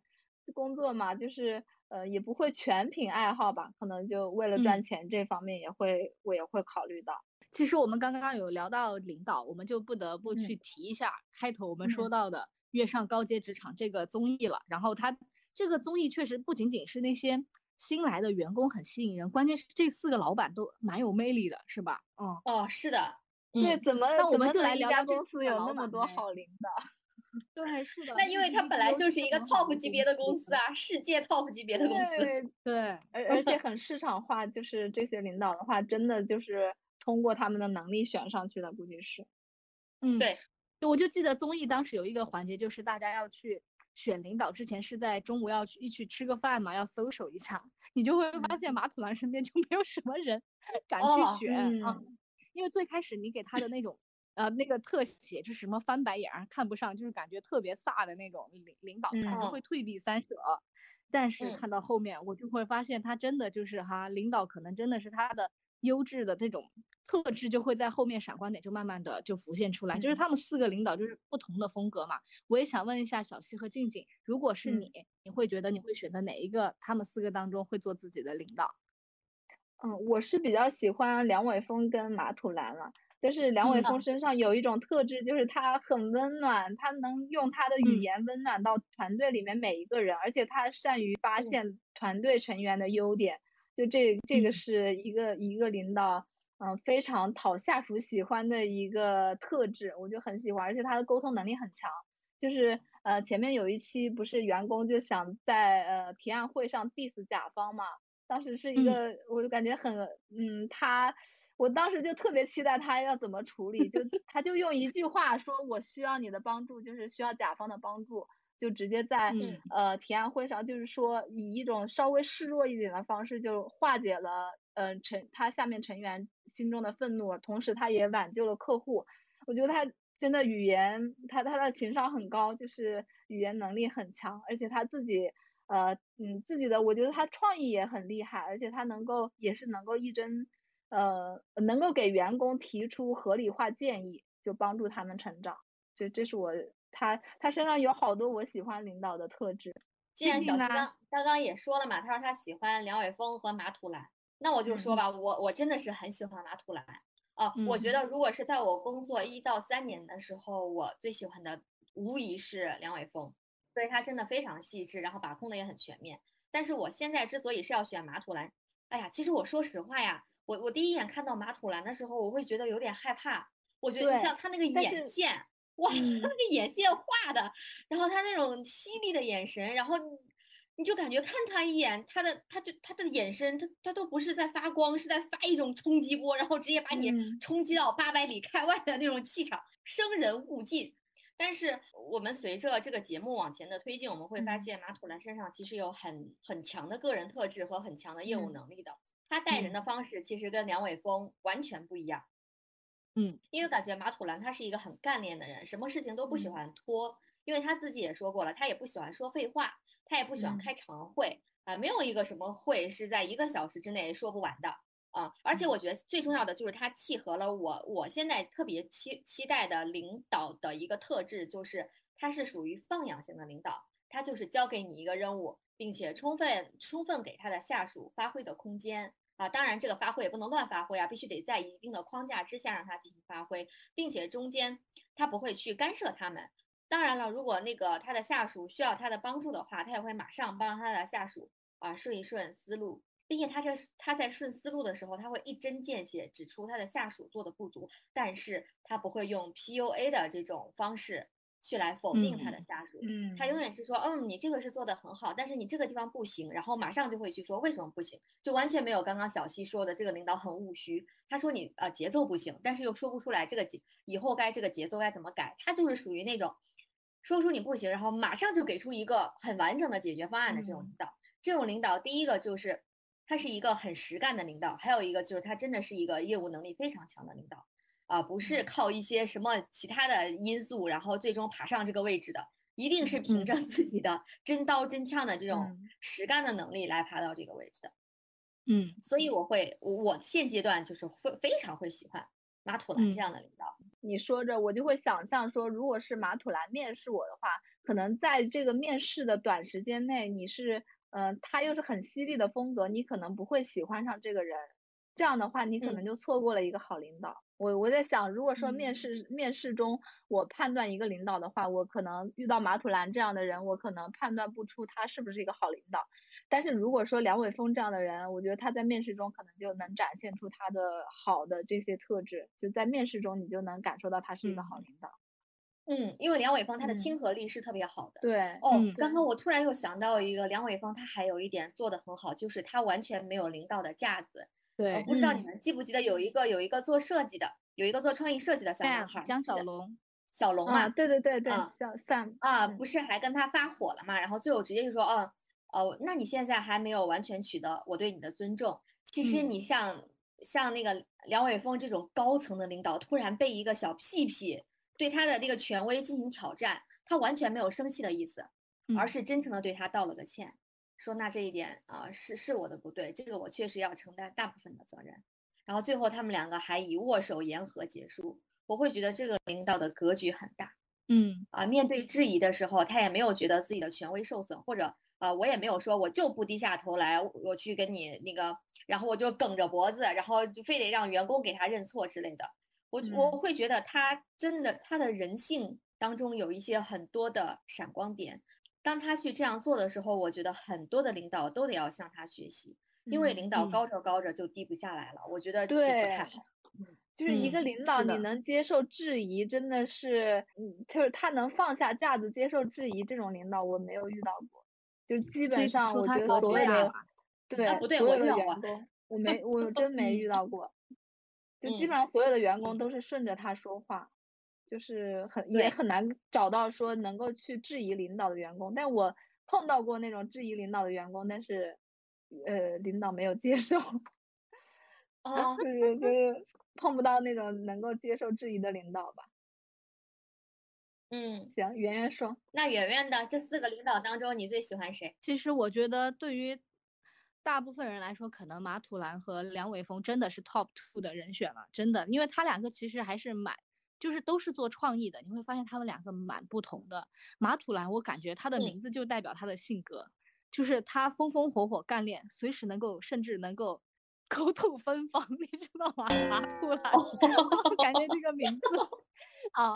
但是梁伟峰他不是。刚刚大家静静和那个小溪总结的已经很好了。刚刚其实你在讲他这位下属去挑战权威的时候，他能够他能够把这个领导的架子放下来嘛？然后他除了跟江小龙握手言和之后，他其实跟江小龙说了一句话：“我也是需要学习的。”他说完这嗯句话的时候，我就真的一哦直就能够记住，对吧？嗯。嗯而且他其实没有把任何的情绪，很多的东西是放到脸上的，他不会把这种负面的情绪去传导给江小龙。我就觉得他其实某种程度上，领导作为这个中心的时候，他吸收了很多的负面情绪，他会选择自己去把它消化掉，不给团队产生压力，而不是像很多的领导反而把这种情绪和压力传导给 push 到员工，去把这种焦虑情绪去传导。我就觉得这样，他真的，你跟梁伟峰工作一定就是怎么说如沐春风的这种感觉，肯定工作范围是好的。但是不得不说，从业务能力上来讲，我觉得马土兰说实话确实比梁伟峰要强。嗯，无论是战略上，还有大方向性的把握上，都是要更胜一筹的。梁伟峰包括后来他们在选那个提案的时候，选的是那个超市的提案嘛，就是讲亲情逛超市，啊、选的思凡的那个案例，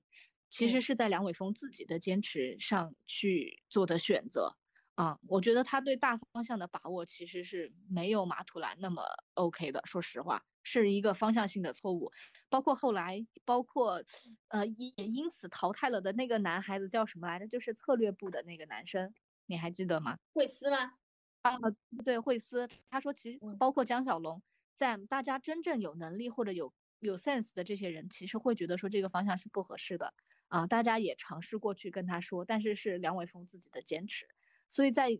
业务能力上，就过这件事情，就是看到目前现阶段，我会觉得说，可能马土兰给我的感觉，他是逻辑更清晰，创意也更加松弛、更加前沿的这么一个人。梁伟峰呢，他就是，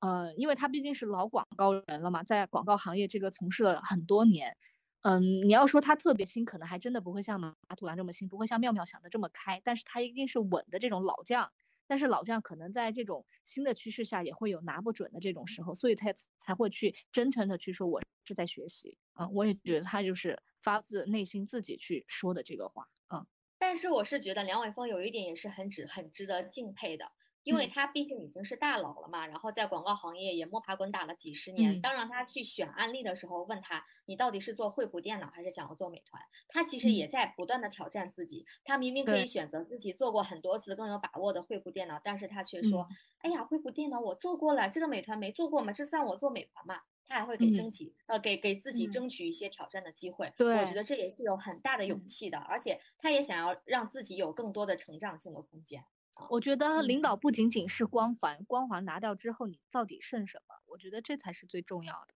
嗯，尤其是在市场当中。嗯，既然要给大家避坑嘛，所以我也想从反面的角度来问一问，就是在日常生活中，哪类领导是你们不会选的？圆圆先说。那就是和马土兰和梁伟峰相反的，都是我不会。但是这种相反的领导，节目当中并没有出现。对 CEO 那种类型你喜欢吗？CEO 稍微有点油了，在我 看来。嗯，我感觉他。但是我觉得 CEO 有一点就有一点是有有一点的好处的。我觉得每个团队当中可能确实是需要一些这种很 social 的人啊，在对接外部团队拿商务资源的时候肯定是需要的一些社交场合你不可避免，而且团队当中也需要有人去活跃气氛嘛。刘全虽然。就像团队当中也需要刘全这样的一个大喇叭，对吧？啊啊，人间唢呐还是需要的。嗯，我不喜欢的领导其实就是跟我刚刚 讲的，呃，上述领导是相反的。大家去对应一下就可以找到什么做事啊，工作能力差，不敢承担责任，性格犹犹豫豫，做事优柔寡断，都是我觉得啊，我不会去选的领导。嗯，就算他再温柔，但是能力不行，我觉得我也会 pass。静静呢？嗯，静静最不选择的领导肯定是业务差的领导，静静是不会选择的。嗯，因为静静真的是很想提高自己的业务。那跟一个业务，因为我是觉得，如果他当上了领导，很有可能是他的业务能力强，很有可能是他其他的能力强，就是这些综合性的能力都可以促使他去做一个团队的领导。但是其实我最喜欢的领导就是业务能力很强的领导。呃，我最我忍受不了的领导也就是业务能力差的领导。但是我是觉得，如果你的业务能力，就是你的其他方面的能力比你的业务能力要强一点的话，你只要是相信你的下属，然后让下属把这个东西好好的做完，这是完全没有问题的。但是我会觉得，在业务能力差的这个基础之上，如果你的控制欲还强的话，那我觉得这个就是属实是无法容忍了。因为我曾经还真的遇到过类似于这样的一个领导。因为当时我去我去的那个公司是我先去的，我作为一个员工是我先报道的。嗯，是我报道了之后，突然又招了一个领导过来，就等于说我对于招这个领导，我也是没有预见性的。后来招的这个领导，他就是属于我说的业务能力差且控制欲还强的，而且做的那些事情就是就是不该他管的事情管了一堆，该他去 push 的业务他 push 不动。他他其实当时的角色就像是一个传声筒的角色一样。因为在他上面还有他的领导，就他的领导交给他了一个任务之后，他也没有任何的统筹，也没有任何的布置，也没有任何思路上的一些设计，就是他会把他的领导布置给他的任务原原本本的在告诉我们，就把他的压力下放，完全下放给他的员工，让员工再为他做出绩效，可是他却不能给我们一个明确的指导。那这样的领导的话，那肯定会把员工带进沟里的呀。后来的结果就是，当这个领导来了之后，他的下属员工基本全走了，没有办法，只剩他当了一个光杆司令。嗯，还有一种，其实刚刚我我都已经提过了，就是为什么我会觉得梁梁伟峰特别值得人尊敬，就是因为他其实还能听得进去各种人的意见，也可以听得进去实话。我是觉得。当梁伟峰在他自己这么高的位置和这个年龄的时候，这个资历的时候，突然有一个像江小龙这样的人对他提出质疑，其实我觉得对于梁伟峰而言并不是什么坏事。如果是一个虚心的领导，他是可以完全的进行反思自己和梳理自己的，这是一个很好的机会。那我为什么突然就被一个小屁屁去质疑我的权威了呢？是呃权威了呢？是不是我真的会有哪些地方做的不好？我觉得这个领导真的是一个很清醒的领导，但是有一些领导他就是。他就是受惯了别人在捧他，那别人不捧他了，他反倒不习惯了。就是别人捧着他，捧着他，他就慢慢已经意识不到别人在捧他了。他会觉得别人捧他的那些言语都是真的，从而高估了自己的实力。嗯，那他就特别喜欢别人拍他马屁了，那他的自我认知能力肯定就没有了呀。你说，你说一个正常的员工，谁会没事儿在领导的面前骂他呢？对吧？那嗯如果是这个领导，他他已经失去了自省的能力，且他又接受不了他的下属对他的质疑的话，那我觉得这个领导他就属于说，感觉他他他的进步的空间已经很小了。所以这样的领导也是我非常非常不喜欢的。你这么一说，让我让我又反思了一下马土兰和那个梁伟峰他俩的这种不同之处。马马土兰是那种业务能力特别特别突出，反而会让别人会觉得说，因为他能力特别强，他的性格这些上面的一些，比如说很犀利的这些点，我就是反而就是能接受的了，就是这样，是因为他的能力很强，所以他的这些点，他身上带的刺，然后大家是接受的，甚至把他当做一种风格来看。但是梁伟峰他就是一个很全面的人，我会觉得。就是业嗯务上也很全面，性格上也很全面，然后他是那种包容并蓄，而且就是能够不断的这种去成长的人，是这种。但是我觉得马土兰，嗯因为他就是处在一个职场之中嘛，你只要嗯能把案子做好，你只要是你的业务能力强，谁会管你的性格呢？对吧？你的性格只要不要嗯太极端就可以了，因为毕竟这是职嗯场，又不是相亲，谁管你那么多性格？把活儿干好就行了。对，所以说在职场当中，马土兰这样的人是非常可以的，是没有问题的。嗯嗯，而且很少见峰。我觉得甚至哦，是能是很少见。嗯，对我，我回想一下，我职场可能也就一年，最多两年，就是有这样的能力很强，呃就是业务能力很强的领导。我觉得嗯多见的是那种沟通能力很强、向上管理能力很强的领导，哦，就是很少见，很真的很少见，就是本身做内容做的特别好，然后这种硬实力比较强的人，基本上都是情嗯靠情商走上去的。我觉得领导层可能更多的可能还是需要这方面的能力。哎，我还真的遇到过一个业务能力超级强的领导。那你很幸运，真的。啊，我真的是很幸运，他真的教会了我太多东西了。你知道，就是那个领导，他能呃细致到什么程度？就是当我进这个新公司的时候，他会看我的作品嘛，然后当时他会给我进行复盘，他复盘的细致程度是一句话一句话进行复盘的。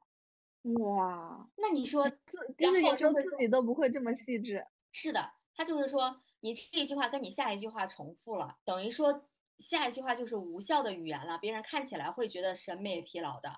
然后你再看你每一段之间，我们每一段和每一段之间都是要有逻辑关系的，你一定要把这个逻辑关系走顺了，且不让它重复了，才能够说你这一篇文章的结构是没有问题的。然后剩下一些边边角角的问题都给我提了一堆，并且我们每次在向他报选题的时候，他都会每个人几乎都要花一个小时的时间，就单独跟你聊你的选题为什么行，行的原因是什么，为什么不行，不行的原因是什么，每一个都会分析的很透彻。当你真正的去聆听到他，领悟到他所说的行或者不行的时候，其实进步就嗖嗖的，然后马上就上去了。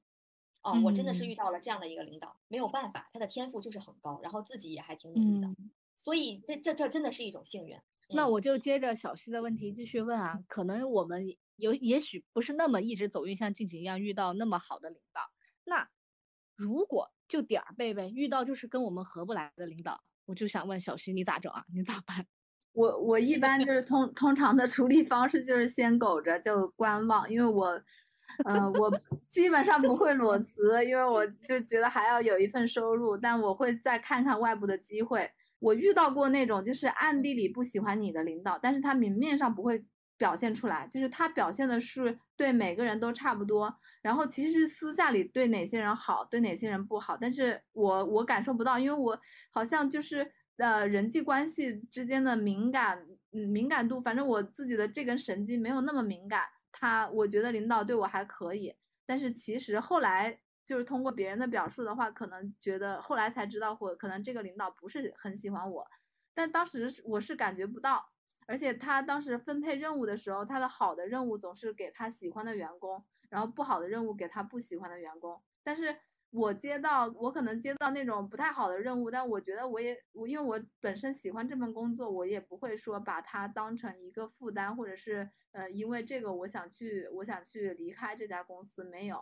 所以我当时遇到这种领导的话，我就还是说，呃，先先观望，先在那边坐着，因为这个工作我还是喜欢的，虽然说领导不喜欢，而且而且当时就是这个领导有一次，领导组织很多员工和和外部的外包的团队一起吃饭，就是整个算是一个散伙宴嘛。但是他没有叫其中他几个不喜欢的员工，就是我我是觉得就这个事情他做的很不地道，而且是故意故意膈应别人，他没有跟其他的人领导格局不大，真的，他他没有跟任就是呃对他叫的那些人，他没有说他没叫哪些人。对他没叫的人，他就完全没有叫，他们就根本不知道有这个吃饭这个事情嘛，就是通过后来通过别人发朋友圈什么的才知道，就是而且他这个钱不是他自己出的，如果他自己出的，他请想请谁就请谁，他是用公司的费用，就是或者是团建费，就是公公司的费用来出这部分钱，就是他凭什么说因为不喜欢人家就不叫人家？我我就是遇到遇到这种人的话。嗯，其实你也很难从呃面试中一眼判断出来，就是日久见人心，你可能入职了一年两年才知道这个这这个领导是这样的人，那我就可能会选择走为上计，就是赶紧逃，我就不喜欢这样的人。就是如果说你嗯，我之前就也看过呃有一个人的直播，就是好的领导的话，你不喜欢这个人，你就表现出来，你让他尽早说去出去找下家。这样的话，他不会在你这儿耽误这么多时间。就是你如果不喜欢这个人，你不表现出来，然后而且你总是给他穿小鞋，给他不好的任务，然后升职加薪都不给他，这样的话其实是耽误别人的职场时间。我觉得这种领导是真的，对，是的，非常不适合呃跟着他干。嗯，我是，其实我感觉我整个人是有一些变化的。嗯，因为我在我刚进职场的时候，我会觉得我想要领导喜欢我，甚至我会宁愿自己受一些委屈，或者做一些自己不太想做的事，说一些不太想说的话，就是有点像在捧他的这种意思。我会捧着他，然后让他感觉到我是很崇拜他的啊。当然，确实是有崇拜在的，但是会夸张一点，让他意识到我这个人是有存在感的。但是后来我再一想，我这种做法的确是。挺幼稚的，我感觉，然后自己也觉得难受。我这种做法对自己提升业务是没有任何帮助的。呃，后来我就会发现，那同事就是我们在职场当中，不要讲什么太多的人情，也不要讲太多的感情，呃，也不要想太多的这种乱七八糟的东西，然后去赢取领导对你的喜欢。我是觉得，现在如果是我的话，我遇到一个合不来的领导的话。只要是他的业务强，我在他身上还可以汲取一些呃新的东西的话，我根本就不在意他跟我到底合不合得来。那只要是这个领导他是他是一个负责任的领导，然后我就做我的任务，跟他正常的保持上下级的关系。我哪个地方做得好，他可以不不夸赞我；我哪个地方做的不好，他能够指出，并且能够给我一些建设性的意见，让我改了啊，能够正常的指导我的工作。我觉得这这些都没有问题，我可以在这个公司里面再待着。但是我是觉得有一些是我不能忍受，就是当我自己的观念明显的跟我领导的观念是相悖的，而且我这个观念真的是非常坚定，我无法去改变了，并且我我我会尝试跟领导沟通我的观念，但是这个领导他就是不听，就只觉得你是错的，只要你不说出我想要听到的这个答案，你永远都是错的。如果是这样的话，那不好意思，我就真的要走人了。我会觉得这个领导思考问题的角度真的是有问题的。因为一件事情并不是只有一个答案的，他就只坚持自己的答案是对，我觉得这是有很大的问题的。但其实，呃，我我最不能忍受是 PUA 型的领导，嗯，就是无论他是从无意的还是真的有意的在 PUA 你，这种造成实质性 PUA 结果的领导，我都一个都不会跟。比如说啊，其实领导批评你是有很多种方式的。如果这个领导批评你就只是说，哎，你这个地方。他无论带什么样的情绪哈，可能领导他的情绪上来之后，就会用一种很愤怒的语气去说。但是他只要说的是这个地方怎怎么没有做好，你你你这个地方应该这样这样这样这样才对。他如果是这样说的话啊，完全没有问题。如果他的业务很强，他就是看不上你你所做的东西，他带着情绪的去批评你，指出来，只要是能给你思路，然后让我能完成这个工作，完全没有问题。毕竟我是可以进步的嘛，而且我完成任务的质量可以变得更高。这种就是纯批评，不带侮辱性的。但是如果这个领导在批评你的时候，他带有侮辱性的一些人格性的侮辱的词汇了，或者是说做的这个东西他已经不给你不给你指导性的意见，只是在发脾气，只有情绪了。或者有的领导他很生气的时候就会说：“你就感谢我吧，你你看你的水平也就只能在我这儿干活了，你到外面去找找吧，你肯定找不到任何的工作了。”肯定会有领导这样去说。这种人。趁早走啊！我我就我说实话，我就曾经被领导这样说过，这就是他说话的原本的意思，只不过我用就是带情绪的这种语言。嗯，给他说出来了。那么，如果我听到这样的语言哈，我要是一个真的业务能力非常差的员工，你这样说我，其实我觉得这这已经无法忍受了。可是，如果我在我们的团队里面，我算是业务能力还比较强的员工，你再这样说我，那我一定不会惯着他的，然后我还是会走。对不起，你既然觉得我这么差的话，我祝你早日找到合适你的员工，祝你找到这个业务能力非常强啊，让你十分满意。并且在哪儿都可以混得开的员员工，我觉得还有一种领导就是他的那个 PUA 的段位是有点高的啊，就是让你完全看不出来他是在 PUA 你。我没有遇到过，但是我是在网上看到过。他就说：“哎呀，你看你面试的这么好，我招你的时候我其实对你的期待是很高的呀，但是为什么招进来你之后你的水平就变低了呢？你真的是太让我失望了。”先对你这样说完之后，肯定每个人心里都会没底呀，然后会觉得。哎呀，真是我的错，我怎么能让领导失望了呢？那是不是领导高估我的能力了，对吧？你你马上认错之后，领导就会接着跟你说一句话，甩给你了一个更难的需要加班的任务，就是那个意思，就是为了让你将功补过嘛，就会说，那这个任务你通宵都做完呀，啊，通过把这个任务做好，才能证明一下你的能力。就是我是觉得这种话术，它的最重要的目的不是在说你让他失望的，而是他想要把一个更让你去干。屎一样难吃的更难的任务，是的，是的，我觉得这是一种话术，他贬低你就是为了贬低你，然后而且你有没有发现，其实刚刚那句你在讲那个领导在 PUA 他的时候，根本没有讲，他说你只是让我失望了，你的能力根本和我的预期不一样，但是他根本没有指出具体你哪做的不好，对不对？这就是最大的问题，他只是为了呃输出而输出，没有实质性的内容。是的，我觉得以前在我职场的成长过程当中的前段。我觉得我对领导会有一种盲目崇拜的这样 的一种心理。我也是，我会觉得领导说的什么都是对的，都是对的啊，他都是厉害的啊。而且领导给我给我画饼，我 也觉得是真的。就是，嗯，之之前我记得有一次开会，领导说，我希望每一个人在这里有有有自己的成长，就是希望大家在这边工作的话有自己的收获，不然的话。呃，也也可以出去找，就是我以为领导是很真诚的，就是其实就是在这边画饼，都是有可能的。我是觉得有一些领导的话，我们听听就得了。然后我们其实是要客观的判断每一个人的，就是不要带带着那种崇拜的小眼神、星星眼去看周遭的任何一个人，我觉得没有必要。我觉得之所以我们能进步，就是我们要反思，我们要质疑。如果没有。和质疑的话，可能就不会有创新，也可能自己不会进步了。这个放在无论你对面站的人是谁，我们都是要有这样的勇气的，就是不要被他的权威和他的权力给吓住。我是觉得是要这样啊。但是就很多人就会说，那遇到这样的领导，毕竟他是高位，然后我是低位，那怎么办呢？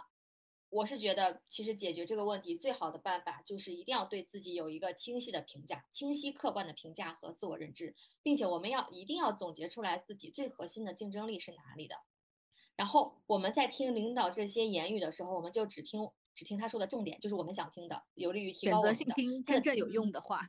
对，不要听情绪，就只听他的干货就可以了。就刚开始的时候，我们就可能不会怎么怎么能那个只听干货不听情绪。他不是一起发出来的嘛？我我就会觉得，就是听习惯了就好了。听习惯，你会把领导这种抒发情绪，你就当成他一个最正常的状态。他就是一个这样的人，我们改变不了，我们就汲取他基呃他其中含金量高的部分，然后吸收到自己的肚子里就可以了。但是如果真的遇到了一个他不会指导、只会发脾气的领导，我觉得他这个领导是真的不行，就是他本身水平就是不太行的。但是我我我是我是觉得，我们反过来说，不会每一个人的每一次工作。都会遇到一个和自己合不来的领导的。那如果是这样的话，那这个人点儿也太背了，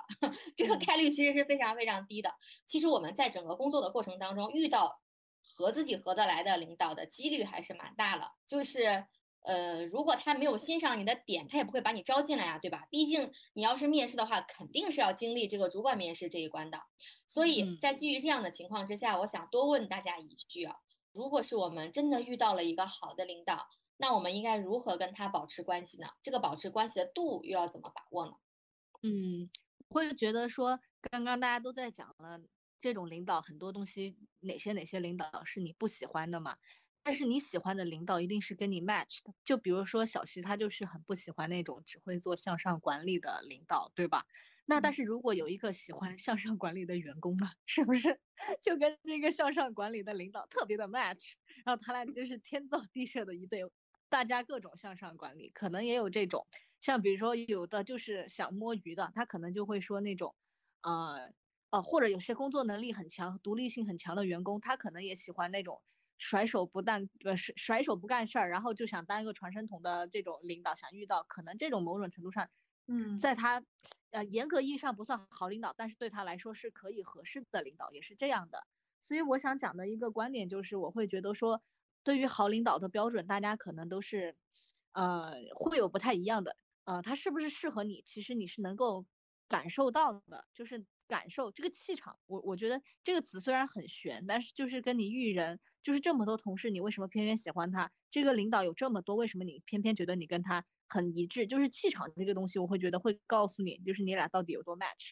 然后遇到好的领导，我觉得你想跟他保持关系的话，其实是想某种程度是想说你们俩的关系能不能够在职场之外有一些更加除了职场关系之外有一些更深入的交流。我会觉得说，如果想往这个方向去发展的话，那你一定要给他一些让他能够发挥他能力和给他帮助你的机会。我觉得这个就很重要。包括你在业务上遇到的困惑，你不要自己吭哧吭哧就想着我怎么给领导解决问题啊，我给他马平。其实不是，有的时候你真的遇到一些不太会的问题的时候，你可以去请教或者去问他，给他一个帮帮助你的机会，然后你跟他制造一些你跟他交流的这个。空间，然后把你的观点也输出，我觉得这个慢慢的时候也会就是一个让彼此去建立关系的时候啊，还有一些就是你可以除了职场当中，可以偶尔去聊一些生活当中的小困惑，但在你有把握的情况下，可以去沟通。我觉得这种关系呢会变得会更加柔和一些，嗯，然后充分发挥你自己的性格优势。如果你比较幽默的话，你就可以在表达的时候适时的去展现你的性格特征啊，我觉得也是可以的。啊，当然是，如果你发现那个领导不是特别喜欢幽默，就比如说，就像凡凡，对吧？完全踩中了就是马土兰的雷点，就是过于热情啊，上来咔咔介绍的时候直接开始劈腿，这可还行。就是我觉得你还是要根据他的那个点，你去适时的去输出。但是我会觉得，如果你的领导是异性的话，就是，嗯，还是要保持一定的社交距离，我觉得会好一些。某种程度上，君子之交淡如水也是。嗯，挺合适的一种职场关系。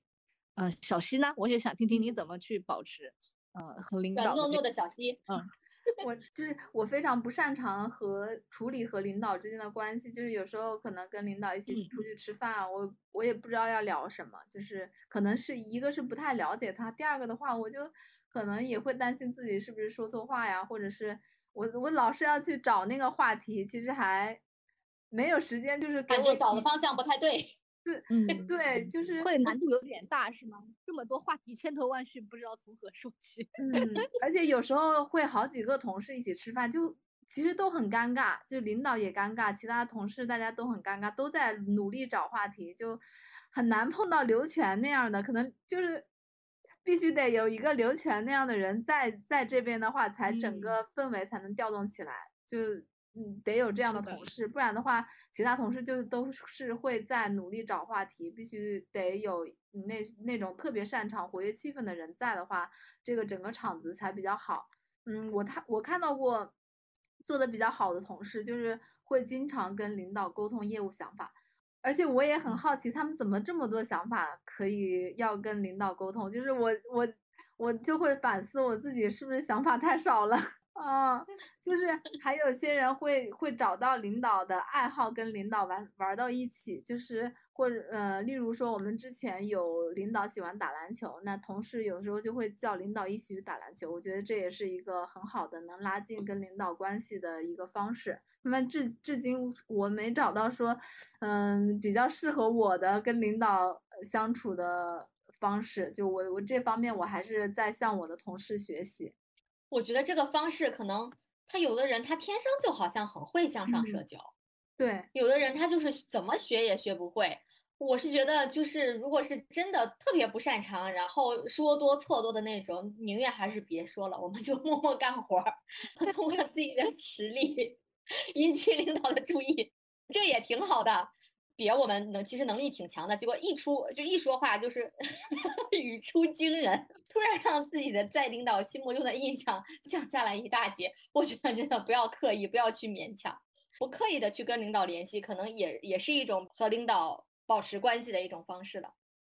其实说到这里，我们这一期聊的很多啊，嗯，我会发现我们在聊职场以及想要跃上高阶职场的这个话题的时候。我们之前的一些经历，马上都从我们的脑海里涌现出来，这就说明，其实第一个就是我们对我们的职场还是有一定的追求的。第二个就是我们真的是需要一些倾诉的空间和一个讨论的空间，来帮助我们认识到到底什么样的职场环境才是一个很好的职场环境，到底什么样的领导才是一个好的领导，什么样的面试才是一个很有效的面试，怎么样才真的可以在我们遇到求职困难的时候，良好的进行避坑。嗯，我是觉得在这一期节目当中，我们可能讲了一些故事，然后说了说自己的困惑和心得，希望是可以对大家有一些帮助的。那么呢，这一期的节目到这里我们就要结束了。当然了，这是我们的上期节目哟。啊，在我们的下期节目当中，我们还会聊到我们跟同事的关系以及职业规划这个话题。那我们期待下一期节目。我们这一期节目到这里就结束了，下期节目再见，再见。我飞上了青天，才发现自己从此无依无靠。每次到了夜深人静的时候，我总是睡不着。我怀疑是不是只有我的明天没有变得更好？未来会怎样？究竟有谁会知道？幸福是否只是？种传说，我永远都找不到。我是一只小小小小鸟，想要飞呀飞，却飞也飞不高。我寻寻觅觅，寻寻觅。